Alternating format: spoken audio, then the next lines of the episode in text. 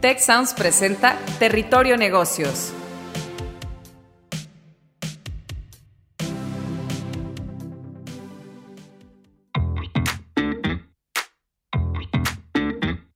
Bienvenidos a Territorio Negocios, de EGADE Business School y la Escuela de Negocios del Tecnológico de Monterrey.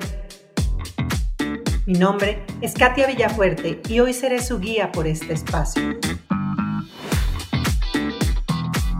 El día de hoy nos adentramos en el territorio negocios de impuestos en la economía digital. Para ello tenemos dos grandes invitados. Por un lado, a Rodrigo Gómez, quien es socio del despacho internacional Jones Day, y por otro, a Blas Montemayor, catedrático de GADE Business School.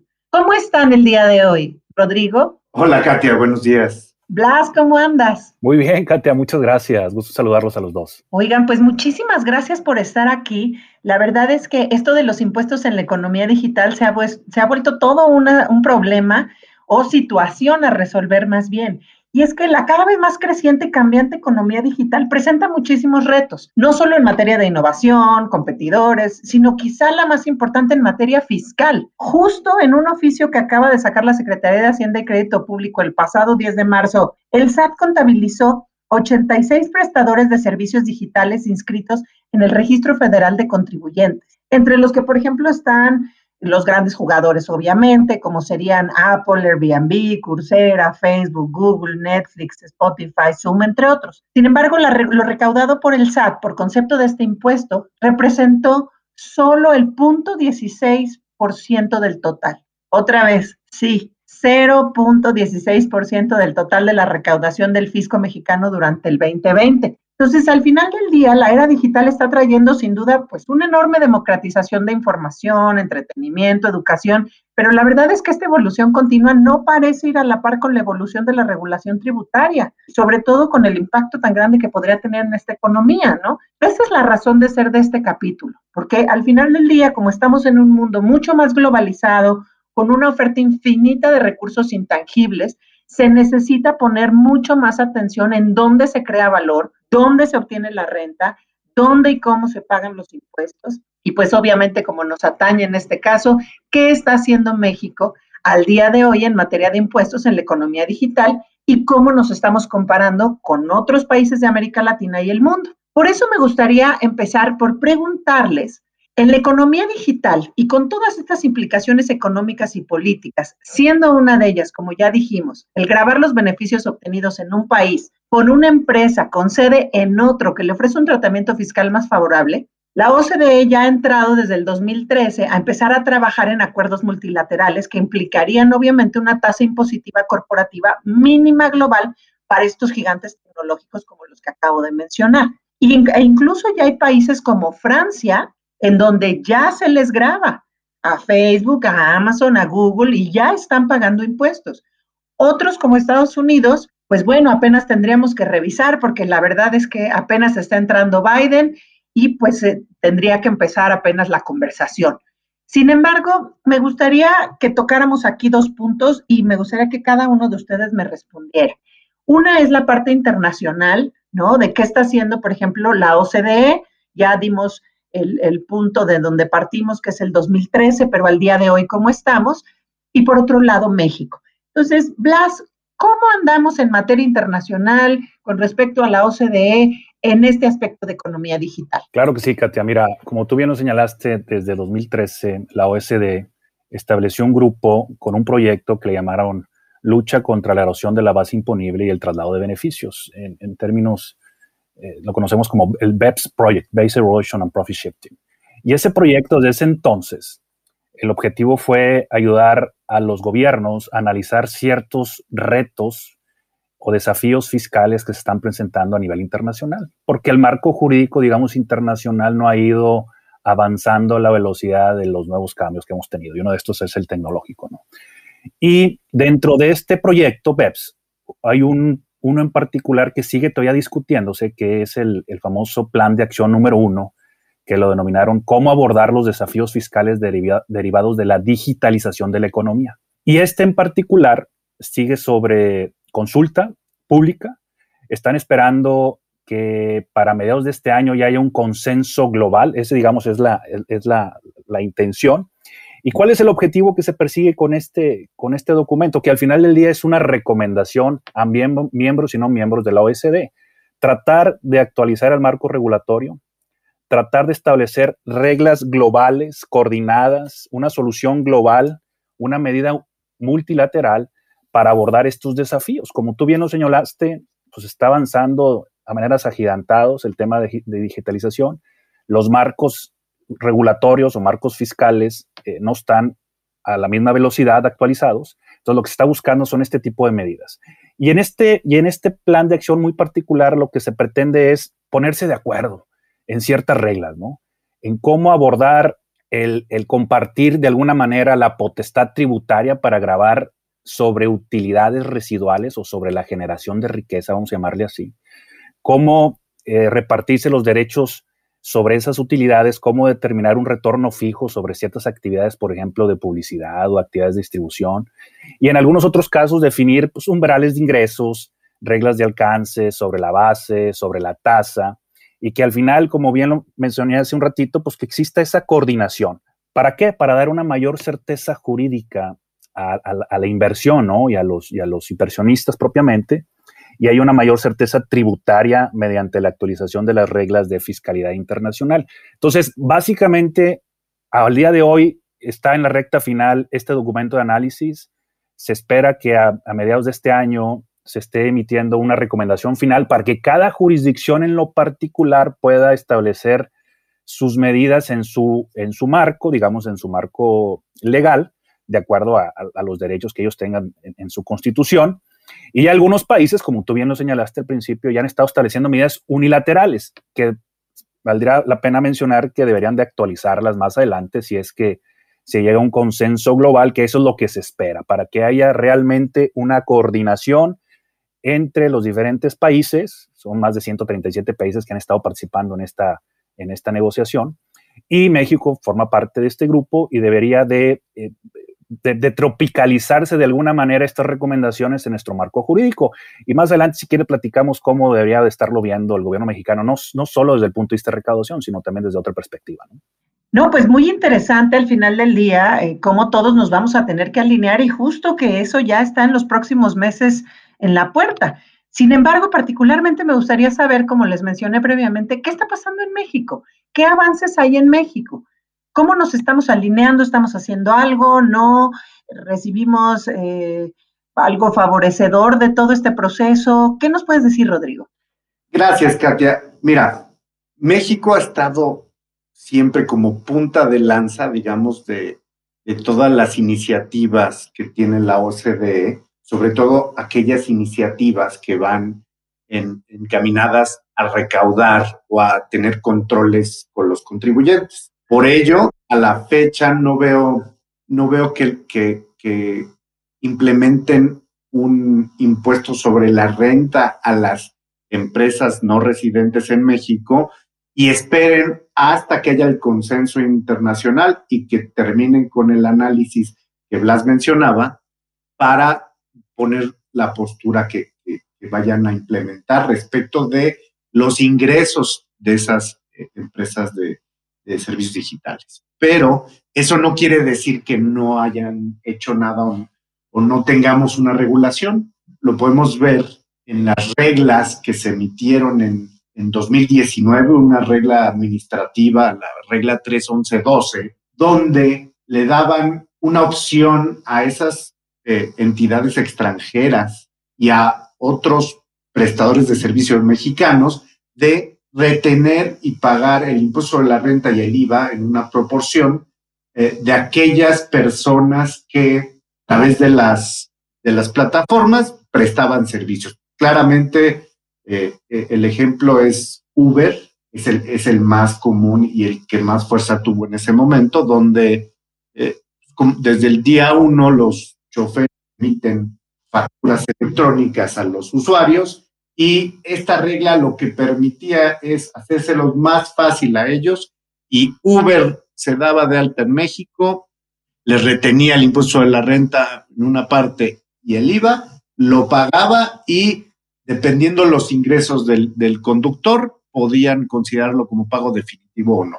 Eso fue en 2019 y fue un principio de, de ayuda hacia los prestadores de servicio, pero también hacia el fisco mexicano, porque aseguraba recibir esos impuestos y pues, combatir la, la, informalidad. No, y sobre todo porque particularmente en el caso de, de, Uber, por ejemplo, eh, y en, los taxistas normalmente no, pues no son contribuyentes formales, ¿no? Y aquí sí ya estamos empezando a hacer esta regulación.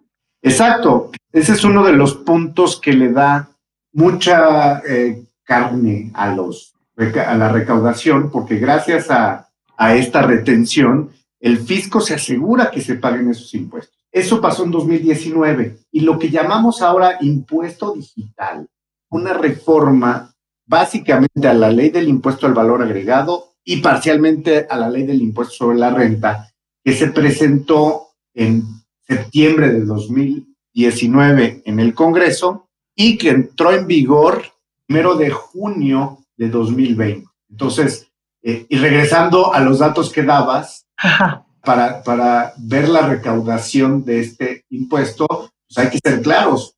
Si están considerando que la recaudación en 2020 fue baja, hay que considerar también que este impuesto entró en vigor el primero de junio, es decir, solo hubo un poquito más de la mitad del año en recaudación y que no necesariamente se recaudó desde el día uno porque ciertas obligaciones de registro que son un poco tardadas y más durante la pandemia. Pero bueno, regresando a este tema de esta, este impuesto digital, esta reforma a la ley del impuesto al valor agregado, lo que dice el Ejecutivo al presentar la reforma señala que en países de la Unión Europea eh, incluso menciona Tanzania, Albania, Nueva Zelanda, eh, Argentina, Colombia, Chile.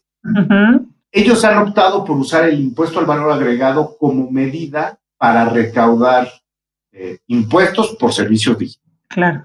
¿Qué es lo que hicieron? Cambiaron la cuando se genera el impuesto al valor agregado en estos servicios y lo que dijeron es, si hay una conexión con México, se entiende que el servicio se presta en México y hay un impuesto al valor agregado a pagar en México. Y esos cuatro supuestos para decir, oye, ¿cuándo es en México? si tu dirección IP está en México.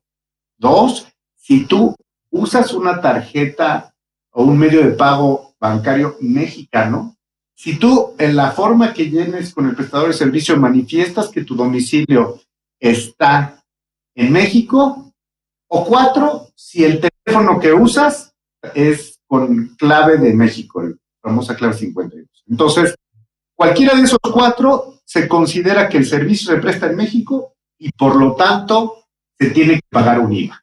¿Cómo funciona? Y, seguramente muchos lo vieron, el, cambio en junio, los prestadores de servicio te avisaban, oye, ya hay un IVA. Netflix es un ejemplo muy claro te, manda una factura y te dice, oye, ya te voy a cobrar IVA. ¿Cómo te lo voy a cobrar? Pues te lo adiciona al precio de tu suscripción y ya yo, consumidor final, pago el IVA. Ese es el típico, eh, no te estoy subiendo el servicio, solamente es el IVA que nos están cobrando. Exacto, exacto. Y esa es la realidad, porque ahí es como funciona el IVA. El IVA lo, lo resiente el consumidor final. Entonces, al final nosotros lo tenemos que, entregarlo al quien es el contribuyente del impuesto, que en este caso es Netflix, y Netflix se lo tiene que pagar directamente al gobierno mexicano. Entonces, ese es un primer eh, punto y ese es el, el, impuesto nuevo que se creó. ¿Qué otras medidas se crearon? Y va muy de la mano con lo que platica de 2019. Sí. Crearon estos mecanismos para permitir retenciones de impuesto a la renta e IVA sobre ciertos eh, tasas a aquellas personas físicas que prestan los servicios eh, y que los ofertan a través de las, de las plataformas digitales, hágase Uber, eh, Airbnb, sí. Corner Shop, todas estas personas físicas pueden cumplir sus obligaciones fiscales siempre que sus ingresos sean menores a 300 mil pesos en el año si lo que les retenga, en este caso Uber o Corner Shop, ya es un pago definitivo y ellos se olvidan de, presentar declaraciones de impuestos. Si ganan más de 300 mil pesos al año eh, en ese rubro o eh, sumado con otros ingresos, ahí sí tendrán que,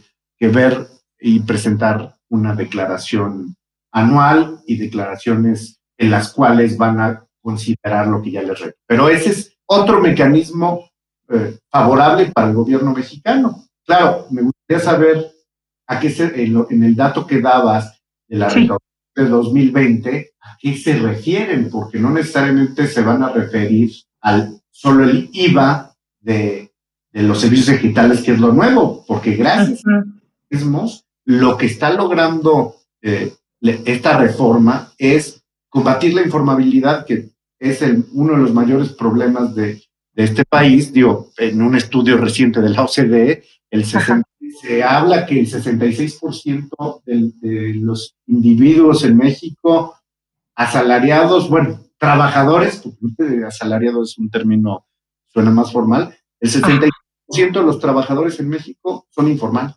Entonces, eso lo dice la OCDE y seguramente los choferes de Uber, los de Corner Shop, no son, entrarían en ese 66% porque no son propiamente empleados, pero con estos mecanismos se puede combatir la informalidad que puede venir desde el punto de vista intencional o por ignorancia, porque no es fácil presentar impuestos y necesitas una computadora, una fiel.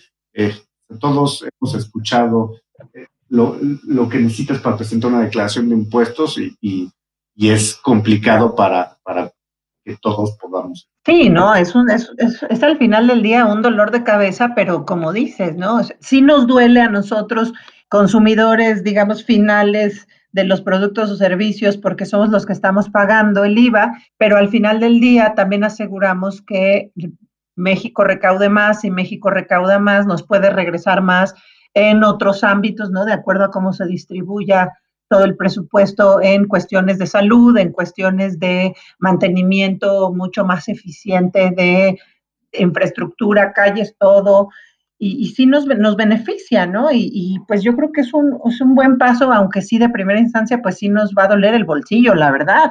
Pero también, como dices, me gustaría hablar acerca de cómo esta economía digital ha convertido todos estos espacios, precisamente justo lo que decías, ¿no? De todas estas plataformas de compra-venta, ¿no? Ya entramos y ya es prácticamente un tianguis por todos lados, pero me gustaría retomar el punto particular que decías de Airbnb, ¿no? Ya tocamos más a profundidad lo de Uber, pero me gustaría enfocarnos en algo como Airbnb, simplemente como un ejemplo, porque tiene 50 mil anfitriones registrados, ¿no? Y ellos están recibiendo ingresos de la renta de sus espacios.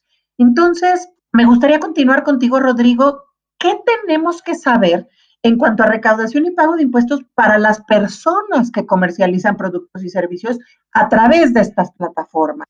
La, la ley que señala que quienes eh, oferten sus bienes a través de estas plataformas van a sufrir, si son personas físicas, eso es importante, la, ley siempre distingue entre sociedades y personas físicas, porque la, ley asume que si fuera una sociedad la que está eh, prestando el servicio o dando el arrendamiento, va a cumplir con sus obligaciones fiscales. Si se trata de personas físicas, eh, sucede que es la mayoría y que es uno de los mayores males eh, que tiene este país en cuanto a informalidad, porque ah. es bien sabido que el arrendamiento de casa habitación, nadie o casi nadie cumple sus obligaciones fiscales por miles de razones, pero eso, eso, eso ocurre y es muy común y de hecho hemos tenido acercamiento de clientes extranjeros que quieren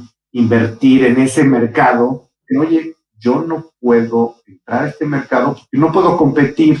Si yo voy a construir un edificio de casa habitación, yo no puedo construir, este, competir ellos que no están pagando el impuesto, porque tienen pues un, ingreso mayor, tienen un retorno que los que quieren como sociedades o como empresas extranjeras invertir. Pero, pero ahí sí Airbnb entonces sí entraría dentro de este esquema en donde sí, sí pagan impuestos simplemente por estar registrados o no, o cómo. Es que a partir de la reforma ya hay obligación para Airbnb, la plataforma, de retener y pagar por cuenta de la persona física que, presta el servicio, que oferta el arrendamiento, tiene que pagar un impuesto y eh, un impuesto a la renta y un IVA. Entonces, ¿qué te, qué te asegura esta reforma? Que esa, ese Airbnb que antes no pagaba impuestos por múltiples razones, ahora tiene que pagar una parte porque te lo tiene que retener Airbnb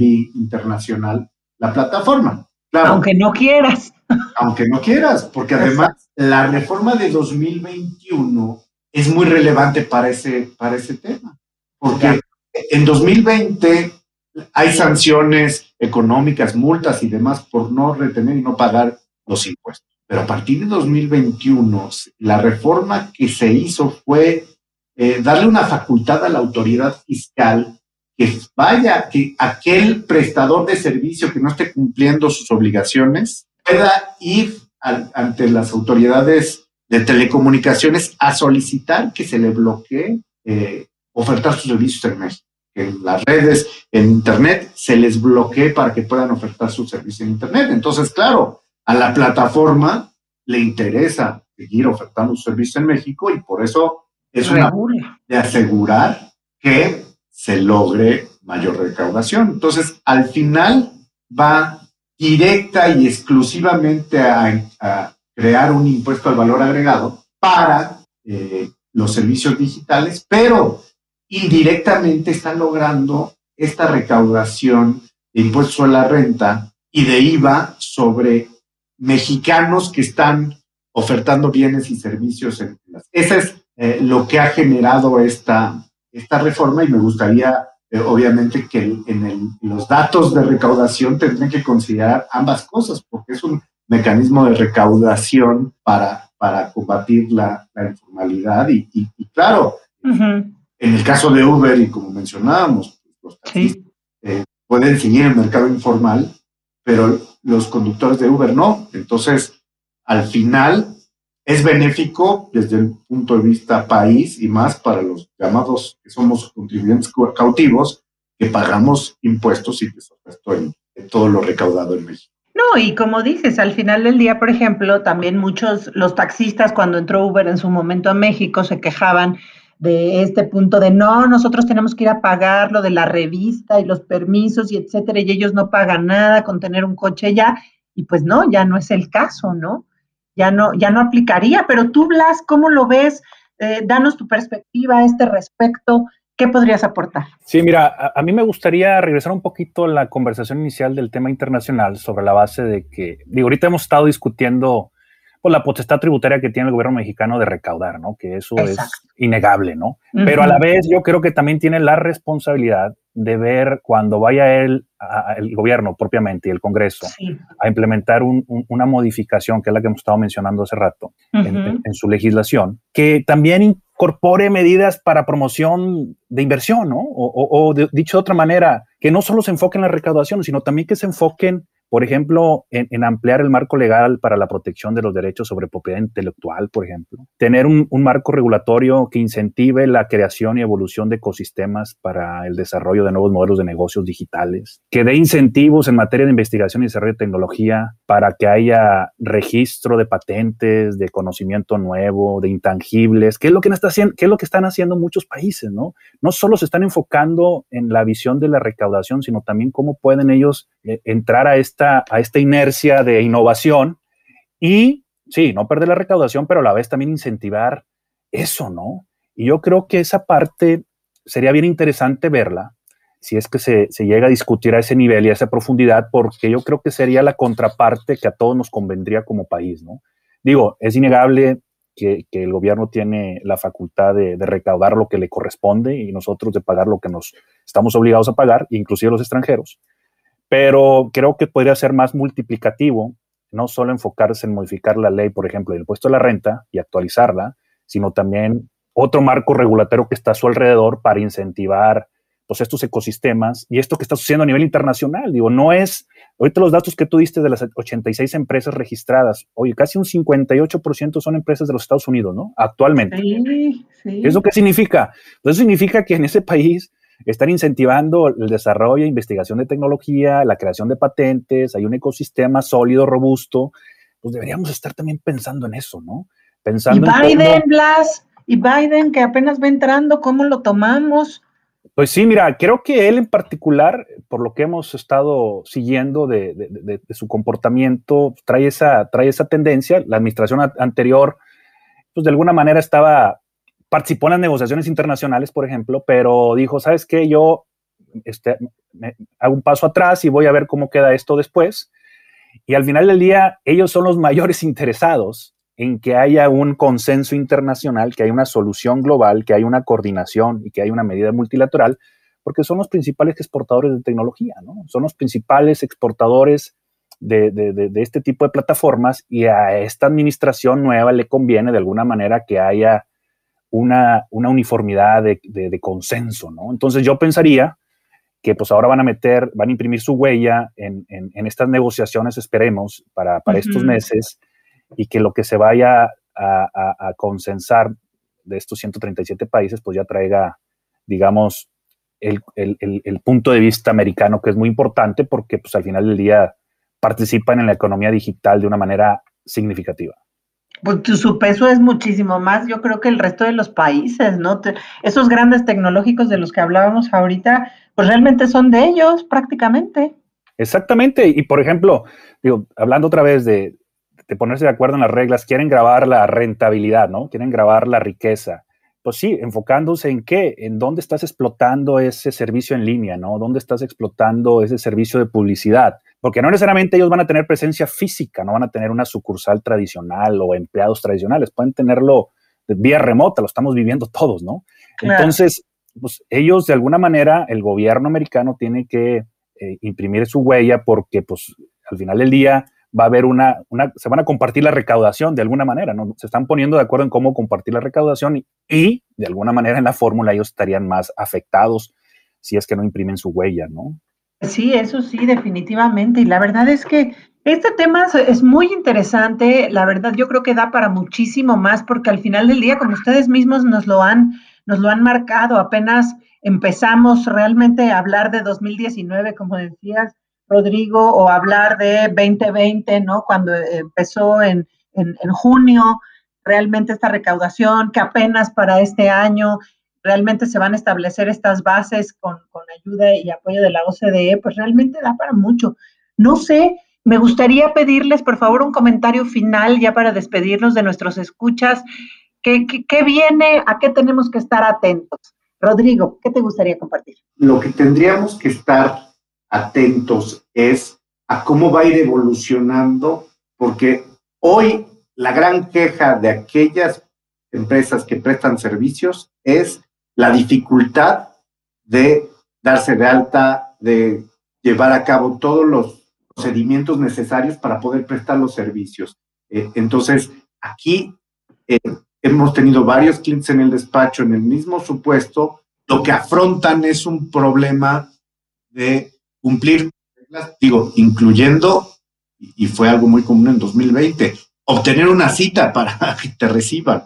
Entonces, claro, la lista que comentamos solo son 80 prestadores cuando se ofertan muchos más, pero también lo que tendríamos que, esperemos, el gobierno se dé cuenta, hacer mucho más ágil eh, registro, porque ahora la sanción, y eso también nos dicen los clientes, oye, yo estoy ocupado porque estoy en el trámite de inscribirme entre los ochenta y tantos, pero ya tengo la espada de Damocles porque me puede este, impedir el, acceso al mercado mexicano. Yo creo que ese tendría que ser el donde se debería orientar los esfuerzos, porque indirectamente eso les va a generar mucho más, más se registren, pues más recaudación hay. Ese es lo que me gustaría eh, que se, que se revisara por parte de las autoridades fiscales. Claro. Y de tu lado, Blas, porque pues bueno, eh, contrario a todas las dificultades que muchas personas pueden estar enfrentando, pues Netflix ya vimos que no, se decidió instalar aquí en México, ¿no? Y empezar a tributar aquí, con residencia aquí, ante la Secretaría de Hacienda. ¿Qué te gustaría dejarnos como cierre para este programa? Sí, a mí me gustaría comentar que no hay duda que, que, hay un tema internacional en discusión importante. Es un reto que se están enfrentando los gobiernos en ver cómo se ponen de acuerdo para establecer reglas eh, multilaterales para grabar este tipo de economía. Digo, eso es una realidad, pero a la vez es un reto para también para el, para el consumidor, para el inversionista, para el hombre de negocios, mujer de negocios, donde los cambios regulatorios pues tienen un impacto en su plan de negocio, ¿no? Entonces, yo lo que me gustaría, por ejemplo, ver en la discusión que se pudiese llegar a dar dentro de los siguientes meses ya, si es que se plantea en México de establecer un impuesto a la economía digital formal, del impuesto a la renta, es ver un complemento, ¿no? No nada más enfocarse en el lado de la recaudación, como bien lo mencioné hace un momento, sino también ver ver este lado de la promoción de inversión, generación de empleo, crecimiento, certidumbre jurídica y al final del día que no se lleguemos a casos como ha sucedido en algunos años recientes donde se está esto trasladando a tensiones comerciales, por ejemplo, ¿no? Por no, ponerse de acuerdo con impuestos en la economía digital, pues está el famoso retaliation, ¿no? En, temas de importación de productos y demás. Entonces, eso es lo que busca la OCDE, que no, que no, llegan no se llegue a esos extremos de, de que haya medidas de, rechazo o, medidas unilaterales, no consensadas. Entonces yo creo que México, por ejemplo, eh, bien hizo ahorita en, establecer una, una, versión o una ola número uno con retención de IVA, con retención de ICR, pero cuando venga la, digamos, una de las más importantes que es grabar las grandes utilidades, pues que, que, vengan bien analizadas, ¿no? Que vengan bien analizadas y no nada más estemos eh, importando legislación extranjera sin ver un poco más allá de la recaudación, ¿no? No, y las necesidades particulares de México al final del día, ¿no? Y pues bueno, ya, ya, ya un gigante decidió venirse a México, que es Netflix, pues ya veremos a futuro. Les quiero agradecer muchísimo haber estado conmigo. La verdad es que yo me, me queda mucho más claro un tema que yo lo sentía y veía como escabroso, pero gracias por sus explicaciones. Gracias, Rodrigo. Gracias, Blas y nos vemos en el siguiente episodio. Gracias a todos. Gracias, Katia. Gracias. Un abrazo. Hasta luego. Bye. Si quieres conocer más sobre los sucesos de la actualidad política, te invitamos a escuchar Con su permiso, el podcast en el que nuestros expertos hablan sobre los temas más actuales de la agenda pública en México y en el mundo. Escúchalo en Spotify, Apple Podcast y Google Podcast. Gracias por escuchar un episodio de Territorio Negocios el podcast de EGADE Business School, la Escuela de Negocios del Tecnológico de Monterrey y Tech Sounds. Productor ejecutivo de Tech Sounds, Miguel Mejía. Asistente de producción, Marcelo Segura. Productores de Territorio Negocios, Luis Vargués, Triana del Castillo, Francisco Coria, Carla Díaz, Desiree Ukovitz y Santiago Velázquez. Postproducción, Max Pérez. Los invitamos a escuchar el siguiente episodio de Territorio Negocios y el resto de programas de Tech Sounds en Spotify, Apple Podcast, Google Podcast y en tech.mx diagonal tech-medio sounds.